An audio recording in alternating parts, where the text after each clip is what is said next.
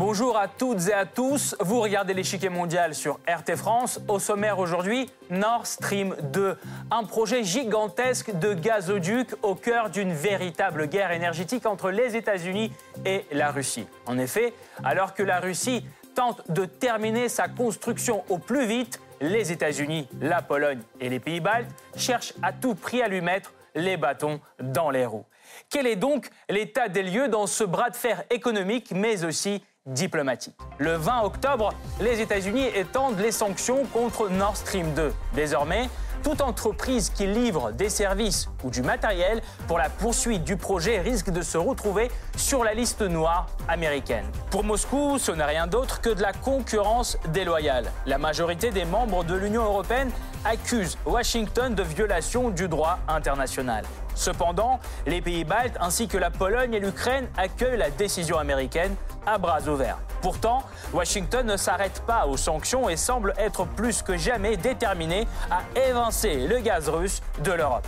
En février 2020, Mike Pompeo annonce un financement à hauteur d'un milliard de dollars en soutien à l'indépendance énergétique des pays d'Europe centrale et de l'Est. Une initiative censée rendre le GNL américain attrayant.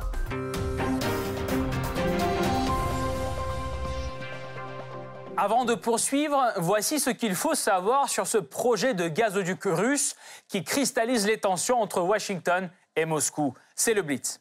Actuellement, deux ans après le début de sa construction, Nord Stream 2 est terminé à 97%. Ce sont en réalité deux lignes de gazoduc qui franchissent les eaux de la Russie, de la Finlande, de la Suède, du Danemark et de l'Allemagne sur une distance de 1200 km. Son objectif est de doubler les capacités de Nord Stream 1 en fonction depuis 2011. Il devrait donc pouvoir acheminer quelques 55 milliards de mètres cubes de gaz en Europe chaque année. Le coût du projet s'élève à quelques 10 milliards de dollars. Il est financé à moitié par le géant russe Gazprom et l'autre moitié est à la charge des sociétés européennes comme Royal Dutch Shell, OMV, Engie, Uniper et Wintershall.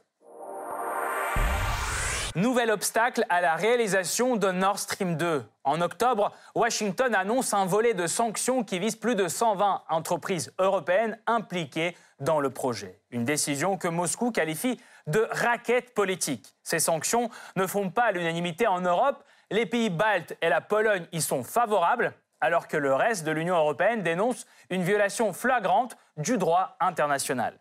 Washington explique ces mesures par la défense de ses intérêts nationaux, mais aussi ceux de l'Europe. Selon les autorités américaines, le nouveau gazoduc risque de rendre l'UE trop dépendante du gaz russe. Cependant, en adoptant des restrictions contre Nord Stream 2, l'administration Trump promeut activement son propre gaz naturel liquéfié en Europe et insiste sur l'augmentation des exportations. En février, Mike Pompeo promet un milliard de dollars aux pays d'Europe centrale et de l'Est afin qu'ils réduisent leur dépendance énergétique à l'égard de la Russie. Une autre occasion pour renforcer les pressions se présente avec l'empoisonnement présumé de l'opposant russe Alexei Navalny. Le président américain appelle publiquement l'UE à rejeter la construction du gazoduc. Alors comment L'affaire Navalny a-t-elle influencé la position européenne sur Nord Stream 2 Comment la Russie compte-t-elle achever la construction du gazoduc? Et enfin, quel est l'enjeu économique de Nord Stream 2 pour l'Europe? Pour répondre à ces questions, nous rejoignons Samuel Furfari, professeur de géopolitique de l'énergie à l'Université libre de Bruxelles. Monsieur Furfari, bonjour. Bonjour et bonjour à toute l'équipe et à tous les, spectateurs. Ravi de vous recevoir. Tout d'abord, pourquoi Nord Stream 2 a-t-il rencontré tant d'obstacles dès le début, même de la part des pays européens? Ben, C'est parce qu'il y a encore euh, des réminiscences euh, de l'ancien régime, je dirais, et on se méfie encore euh, dans certaines capitales de, de la Russie. Il faut pas oublier que ce qui s'est passé en Ukraine et en Crimée laisse des traces. Euh, des deux côtés d'ailleurs. Et donc, voilà, il y a toujours un peu de suspicion qui, euh, à mon sens, n'a plus sa place dans la nouvelle euh, configuration du monde. Nous sommes dans une situation énergétique totalement différente de celle du passé, mais c'est très difficile à enlever de notre tête. Les, diplomates sont encore souvent dans le paradigme d'avant 2014 et ils réfléchissent comme en, avant 2014. Euh, c'est pas facile, c'est pas facile d'appuyer sur Control Alt Delete parce qu'on est dans un autre système. Et donc, euh, voilà, j'espère qu'un peu à la fois, on va euh, comprendre que nous avons euh, abandonné le vieux paradigme énergétique et nous sommes dans un nouveau système où il y a abondance d'énergie et nous aurons tous besoin d'énergie. Et au lieu d'avoir des confrontations comme nous avons eu dans le passé, il faut aller vers des coopérations en matière d'énergie. Pensez-vous que l'affaire Navalny, qui a éclaté récemment, euh, puisse en fin de compte influencer la décision des pays européens euh, sur Nord Stream 2 dans un futur euh, proche? Je ne le pense pas. Hein. C'est un, phénomène évidemment très important. Je ne minimise pas la crise que cela a occasionné. Mais je pense que ce projet Nord Stream transcende tout cela. Il ne faut pas oublier que ce projet a été porté à bout de bras par l'Allemagne. Euh, c'est l'Allemagne qui a voulu ce projet. Le, Nord Stream 1 a été poussé par euh, l'ancien euh, chancelier, M. Schröder, qui est toujours impliqué d'ailleurs personnellement dans ce projet. C'est quand même un signe très fort de l'intérêt de l'Allemagne pour ce projet. Et encore maintenant, l'Allemagne n'a pas abandonné, son, projet. Donc l'affaire Navalny vient perturber. on va trouver des solutions, des compromis mais euh, l'Allemagne ne peut pas abandonner ce projet. Comment voulez-vous que l'Allemagne fonctionne euh, euh, en disant qu'elle abandonne son charbon, en abandonnant son l'énergie nucléaire? Elle va quand même pas fonctionner avec des énergies éoliennes. Faut, faut être un peu sérieux là. L'Allemagne a investi énormément en matière d'éoliennes, mais les éoliennes ne représentent que 3% de l'énergie primaire de l'Allemagne et le solaire 1,3%. Donc, tout ce que l'énergie verte a fait pour l'instant représente 4,3% de la demande en énergie. Il ne faut pas exagérer, quoi. Donc, le, reste, ça sera bien sûr du gaz, et l'Allemagne a besoin de gaz. Or, elle n'a même pas encore un terminal gazé. Donc, l'Allemagne a besoin du gaz russe, premièrement. Ensuite, ce gaz russe, une fois qu'il est en Allemagne, il va être diffusé ailleurs aussi. L'Allemagne va devenir un, un hub du gaz russe et il va devenir un, lieu de transit. D'ailleurs, c'est pour ça qu'il y a des autres euh, gazoducs qui ont été euh, construits, comme l'Opal, pour acheminer ce gazoduc vers, euh, vers l'Europe centrale. C'est un peu paradoxal, non Que le gaz passe par la mer Baltique pour retourner ensuite vers l'Europe centrale. Donc, non, je pense que l'avenir du Nord Stream va se poursuivre. Je ne vois pas pourquoi ce projet va être abandonné. Merci beaucoup, Monsieur Furfari. Nous allons poursuivre notre analyse tout de suite, mais nous vous retrouverons en fin d'émission pour plus de détails sur la question. Merci. Le 20 octobre, le département d'État américain étend les sanctions contre le gazoduc russe Nord Stream 2. Washington compte ajouter sur sa liste noire toute entreprise qui participe de près ou de loin au projet. Assureurs, banques, autorités portuaires ou fournisseurs du secteur de maintenance de bateaux. Si elles n'arrêtent pas leur contribution à Nord Stream 2 d'ici un mois, leurs fonds seront bloqués aux États-Unis, l'accès au marché américain leur sera interdit et leurs employés ne pourront plus franchir le sol américain. Selon l'opérateur du gazoduc, la société Nord Stream 2 AG, cette mesure risque d'affecter plus de 120 entreprises européennes. Cette décision américaine déclenche une vague de critiques de la part des autorités russes. Malheureusement, cela fait déjà partie intégrante de cette concurrence ouvertement déloyale, de cette concurrence sous forme de raquette de la part de Washington. Pourtant, ce n'est pas la première fois que Washington tente d'arrêter la construction du gazoduc. Tout commence par de simples menaces. Début 2019, l'ambassadeur des États-Unis à Berlin, Richard Grenell, envoie des lettres à plusieurs sociétés allemandes les menaçant de sanctions en cas de soutien au projet de gazoduc Nord Stream 2. Décembre 2019, Washington joint le geste à la parole et adopte un volet de sanctions contre toute entreprise ou personne liée à la construction de ce gazoduc. À ce moment-là, il ne reste que 160 km à construire côté allemand. Les restrictions comprennent le gel des avoirs et la révocation des visas américains pour les entrepreneurs liés au gazoduc. Pourtant, Washington refuse de dévoiler tout de suite la liste des entités sanctionnées, leur donnant ainsi la possibilité d'arrêter les travaux et échapper aux sanctions. C'est notamment la voie choisie par l'une des figures clés du projet, Allseas, société suisse propriétaire du plus grand navire de pose de pipelines au monde. Dans l'immédiat, elle annonce la suspension de ses travaux, provoquant ainsi un retard dans l'achèvement du projet. Néanmoins, Moscou indique clairement qu'elle terminerait ce projet par ses propres moyens. L'achèvement du gazoduc, prévu initialement pour début 2020, est donc reporté au début 2021. Tout cela provoque l'indignation de l'Allemagne, principale bénéficiaire de Nord Stream 2. Le gouvernement allemand rejette ces sanctions extraterritoriales. Elles affectent des sociétés allemandes et européennes et constituent une ingérence dans nos affaires intérieures. Mais les États-Unis ne sont pas d'accord avec cette interprétation de leur manœuvre. Bien au contraire, ils affirment défendre les intérêts de l'Europe. Selon les autorités américaines, le nouveau gazoduc risque de rendre l'Europe trop dépendante de la Russie, qui contrôle déjà plus d'un tiers du marché gazier européen. Et Washington craint que Moscou ne puisse en profiter pour y renforcer son poids politique d'un côté et fragiliser l'Ukraine de l'autre. Car avec Nord Stream 2, une partie du gaz qui passe actuellement par l'Ukraine serait redirigée vers la mer Baltique, privant Kiev d'une partie des droits de transit. La Russie, quant à elle, voit bien ailleurs la raison principale des sanctions américaines. Et si les sanctions se maintiennent, il ne reste qu'un seul motif. Lequel? Offrir un avantage compétitif à son GNL, à son gaz naturel liquéfié. Pourtant, les États-Unis ne cachent pas leur ambition de devenir le leader mondial dans le secteur énergétique. C'est pour cela que, parallèlement à l'augmentation de la production du pétrole et du gaz, Donald Trump cherche activement de nouveaux marchés pour les produits énergétiques américains.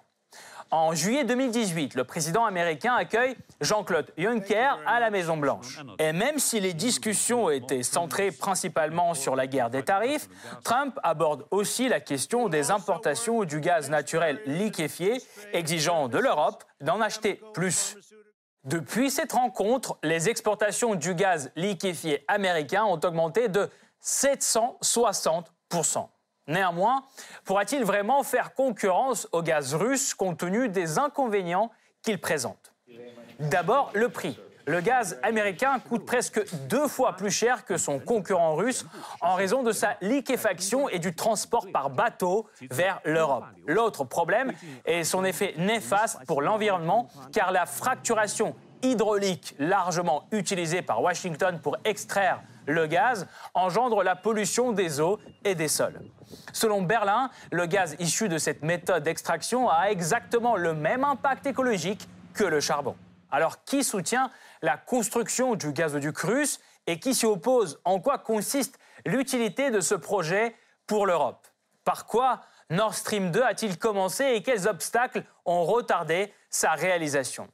La réponse après la pause.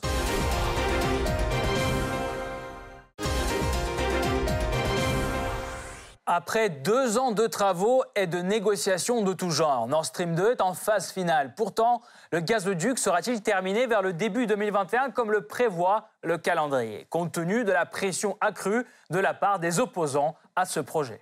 C'est dans les années 2000 que la Russie commence à multiplier les projets de gazoduc en Europe. À ce moment, la voie principale de transit du combustible bleu passe par l'Ukraine. Or, la société russe Gazprom accuse de plus en plus souvent l'Ukrainien Naftogaz de soutirer illégalement du gaz destiné à l'Europe. Les désaccords débouchent sur plusieurs scandales autour de la dette ukrainienne liée au gaz ou encore des conditions de renouvellement des accords. Parallèlement, les besoins énergétiques de l'UE ne cessent de croître. Sur ce fond, Gazprom entame en 2005 le projet Nord Stream 1, réalisé en consortium avec des sociétés allemandes, françaises et néerlandaises. Ce gazoduc, d'une capacité de 55 milliards de mètres cubes par an, devient opérationnel en 2011. Pendant sa construction, en 2009, la crise gazière russo-ukrainienne éclate. Faute de paiement et d'accord sur les prix, Gazprom cesse de livrer du gaz à l'Ukraine. Kiev se sert alors dans les stocks de gaz destinés à l'Europe ce qui prive plusieurs pays de chauffage en plein hiver. Pour éviter que cela se reproduise, Moscou décide de développer des projets supplémentaires de gazoducs alternatifs en UE. La priorité est initialement accordée à South Stream, qui devait relier la Russie et la Bulgarie à travers la mer Noire. Or, sa réalisation est mise à mal par la Commission européenne qui multiplie des obstacles légaux dès 2013, alors que la construction était déjà commencée. Le projet est gelé côté bulgare en 2014 sur fond de crise des relations russo-européennes. Naît alors l'idée de Nord Stream 2. Gazprom se charge du projet. La viabilité économique du pipeline est confirmée dès février 2014. Commence donc la recherche des investisseurs européens qui est achevée en un temps record. Le début de la construction est annoncé en juin 2015 lors du Forum économique de Saint-Pétersbourg et l'accord entre les futurs actionnaires est signé trois mois plus tard.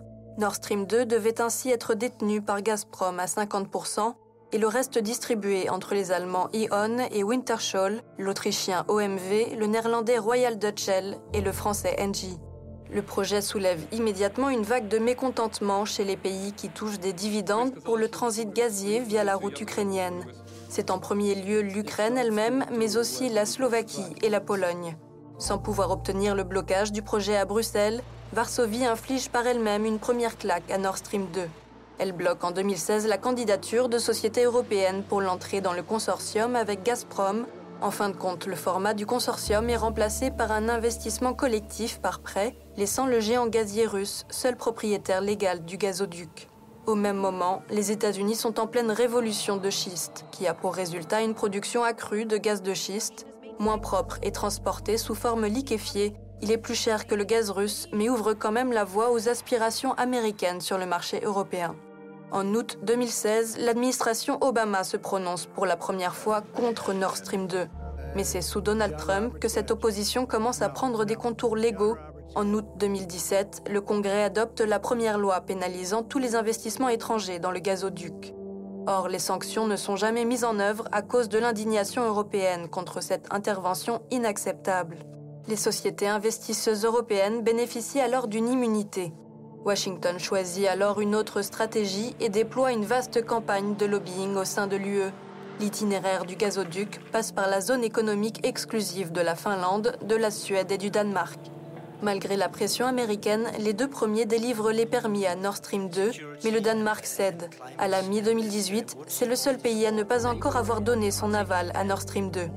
La construction commence quand même, mais doit bientôt s'arrêter devant la zone économique danoise. L'autorisation n'arrive qu'en octobre 2019, forçant Gazprom à repousser l'achèvement du projet.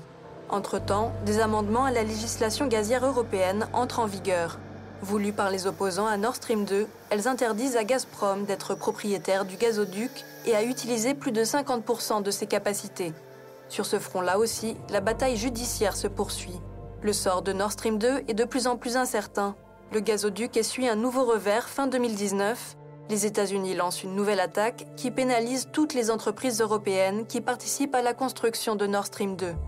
Le jour même, le Suisse Allseas, chargé de poser les conduites, suspend toutes ses opérations.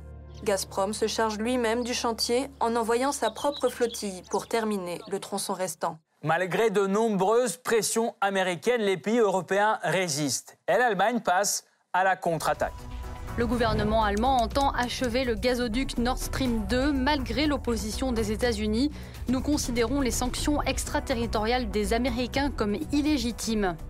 Avec la production européenne de gaz en baisse, l'Allemagne mise sur le gaz russe pour couvrir ses besoins énergétiques croissants. Et d'ailleurs, en Europe, sa voix n'est pas la seule à défendre Nord Stream 2. Notre tâche primordiale est d'assurer le transit de gaz à travers la République tchèque. Nous soutenons donc le projet Nord Stream 2. En effet, le gazoduc russe apporterait de très gros volumes de transit et donc de gros dividendes aux Tchèques et aux Allemands. En effet, parallèlement à Nord Stream 2, l'Allemagne termine la construction de son pipeline EGAL, qui devra distribuer le gaz russe vers le reste de l'Europe, comme le fait actuellement Opal pour le gaz amené par Nord Stream 1. EGAL se terminera donc en République tchèque, d'où le combustible transitera en Autriche, puis en Slovénie et en Italie. Pays de transit potentiel, l'Autriche fait évidemment partie des défenseurs de Nord Stream 2. Les Pays-Bas sont dans le même camp, ils protègent leurs entreprises qui comptent parmi les principaux partenaires du projet. 5 milliards d'euros. Telle est la somme déjà investie dans ce projet gigantesque par les sociétés européennes. Une implication que la diplomatie européenne ne peut pas ne pas défendre. Par principe, l'Union européenne s'oppose à ce que des pays tiers recourent à des sanctions contre des entreprises européennes exerçant des activités légitimes. Les politiques européennes devraient être décidées ici par les Européens et non par des pays tiers. Néanmoins, au sein des 27, les opposants au projet restent nombreux. Parmi eux, la Slovaquie et la Hongrie, car avec Nord Stream 2, ces pays avec l'Ukraine perdront une grande partie des dividendes que leur apporte le transit gazier actuel qui passe à travers le territoire ukrainien. Pour les autres, la motivation serait plutôt politique. Nord Stream 2 consolide le pouvoir russe, aide le président Poutine à renforcer son armée, aide à intimider d'autres nations. La Pologne et sa rhétorique anti-russe. Pourquoi est-elle à l'avant-garde une fois de plus? C'est que depuis quelque temps, Varsovie se distancie de plus en plus de Bruxelles. Politique migratoire, désaccords économiques et autres. Les points de tension sont nombreux. Et lorsqu'on se tourne vers les USA, on tourne automatiquement le dos à la Russie. Le 7 octobre, l'autorité anti-monopole polonaise UOKiK impose une amende record de 6,5 milliards d'euros à Gazprom et de 52 millions d'euros à cinq sociétés européennes engagées dans Nord Stream 2. En plus, le ordonne d'annuler leur contrat en rapport avec le gazoduc. La raison Selon Varsovie, les six entreprises ont violé les règles européennes sur la concurrence. Les intéressés réfutent ce verdict et décident de faire appel. En effet, le montant des amendes et la légalité même du jugement fait hausser les sourcils jusqu'à Bruxelles. Des tentatives d'empêcher la construction de Nord Stream 2 qui se soldaient jusqu'ici par des échecs cuisants avant que l'affaire Navalny ne vienne jeter de l'huile sur le feu. Fin août, l'opposant russe rentre de Sibérie à Moscou. Il fait un malaise dans l'avion. Atterrissage d'urgence à Omsk. Navalny ne sort pas du coma. Après des examens approfondis, sa famille obtient finalement l'autorisation des médecins de le transférer pour soins en Allemagne. Contre l'avis des médecins russes, Berlin déclare aussitôt que Navalny a été empoisonné par un agent neurotoxique sans fournir de preuves publiques. Pourtant, le Kremlin est vite amené contre son gré à jouer sa réputation dans cette affaire qui prend des ampleurs considérables. Ses détracteurs, eux, jouent la carte de Nord Stream 2. Les nouvelles sanctions sont envisagées et avec elles les menaces de porter un nouveau coup fatal au projet. Pour la première fois, l'Allemagne n'exclut pas de le sanctionner. Une idée qui est pourtant assez vite abandonnée. Le monde entier ne peut pas être réduit à l'incidence malheureuse de l'empoisonnement de M. Navalny. L'Union européenne réussira-t-elle à trouver un équilibre entre ses intérêts commerciaux et les dissensions politiques? Comment résistera-t-elle à la pression croissante des États-Unis? Finalement, Nord Stream 2 a-t-il des chances d'être achevé Pour y voir plus clair, nous revenons vers Samuel Furfari, professeur de géopolitique de l'énergie à l'Université libre de Bruxelles. Monsieur Furfari, euh, imaginons euh, que euh, le nouveau président des États-Unis s'appelle Joe Biden. Quel est l'avenir du coup de Nord Stream 2 Je ne peux pas dire avec précision ce qui va se changer. Évidemment, M. Biden a, une attitude très différente de celle de M. Trump sur les énergies fossiles du moins euh, dans son discours. Une fois qu'on sera au pouvoir, on verra jusqu'où il ira. Je voudrais rappeler que le euh, gaz américain à gaz de schiste s'est développé sous la présidence de M. Obama, lorsque M. Biden était vice-président. Donc il ne va pas mettre ça à la poubelle, c'est pas possible. Donc il va continuer à avoir un intérêt pour euh, son, gaz américain. Et qu'y a-t-il derrière l'opposition euh, américaine euh, au, Nord Stream? Ah, Bien sûr, il y a les réminiscences de la guerre froide, surtout du côté du Sénat avec des républicains qui sont encore dans l'ancien paradigme. mais il y a aussi la volonté d'aider les entreprises américaines à vendre du gaz en, Europe et en particulier à l'Allemagne. Donc, je crois que il y a toujours cette volonté, mais va-t-il aller aussi loin que M. Trump en imposant des sanctions? Ben, Peut-être pas. Je crois que quand même, il y aura à la fin le bon sens qui va revenir parce que on n'impose pas, on plutôt on n'interdit pas de vendre quelque chose à quelqu'un dans un monde où il y a de la concurrence et un monde ouvert. Euh, Monsieur Furfari, pensez-vous qu'il y a une alternative aujourd'hui au gaz russe en Europe? Y a-t-il une autre source d'énergie qui serait aussi euh, concurrentielle euh, sur le marché? Alors, ce qui se passe aujourd'hui, c'est que le gaz naturel est hyper abondant. Bien entendu, la Russie reste le premier pays en matière de réserve de gaz. Et pas loin se trouve l'Iran. Et puis il y a le Qatar. Donc, il y a trois grands pays euh, qui font à peu près 45% des réserves mondiales, mais il y a du gaz partout. Vous pensez qu'aujourd'hui, il y a du gaz en Israël, et Israël peut exporter du gaz. Donc, c'est quand même un, phénomène tout à fait euh, significatif. On, va importer du gaz en Europe d'Australie. On va importer du gaz également du Mozambique. Bref, euh, oh, le gaz est hyper abondant dans le monde. Ce qui veut dire que le marché va devenir fluide et dynamique grâce au transport par, euh, euh, par méthanier. Et, cette nouvelle situation fait que le, le, gaz russe va être en concurrence avec les autres gaz. Bien entendu, le coût de production du gaz en Russie est très bas, et donc la Russie a encore beaucoup de leviers, beaucoup de marge de manœuvre pour euh, vendre son gaz en Europe en jouant sur le prix. Mais s'il devait y avoir des tensions, ben, l'Europe s'approvisionnerait ailleurs. Et, c'est ça que les gens ne veulent pas comprendre. C'est que ils ont toujours peur en disant oui, mais si on, importe tout notre gaz de Russie, ils vont nous mettre des pressions géopolitiques. C'est terminé cela. Il n'y a plus de pression géopolitique. On peut acheter du gaz et du pétrole n'importe où dans le monde aujourd'hui. On est passé d'un marché de supply à un marché de demand. Et donc, c'est celui qui veut acheter le gaz qui décide. Pas, ce n'est plus celui qui veut le vendre. Et donc, dans ce, dans ce système, je crois que la Russie a très bien compris qu'elle peut continuer à vendre du gaz à son voisin européen. Ça sera une question de coût, tout simplement.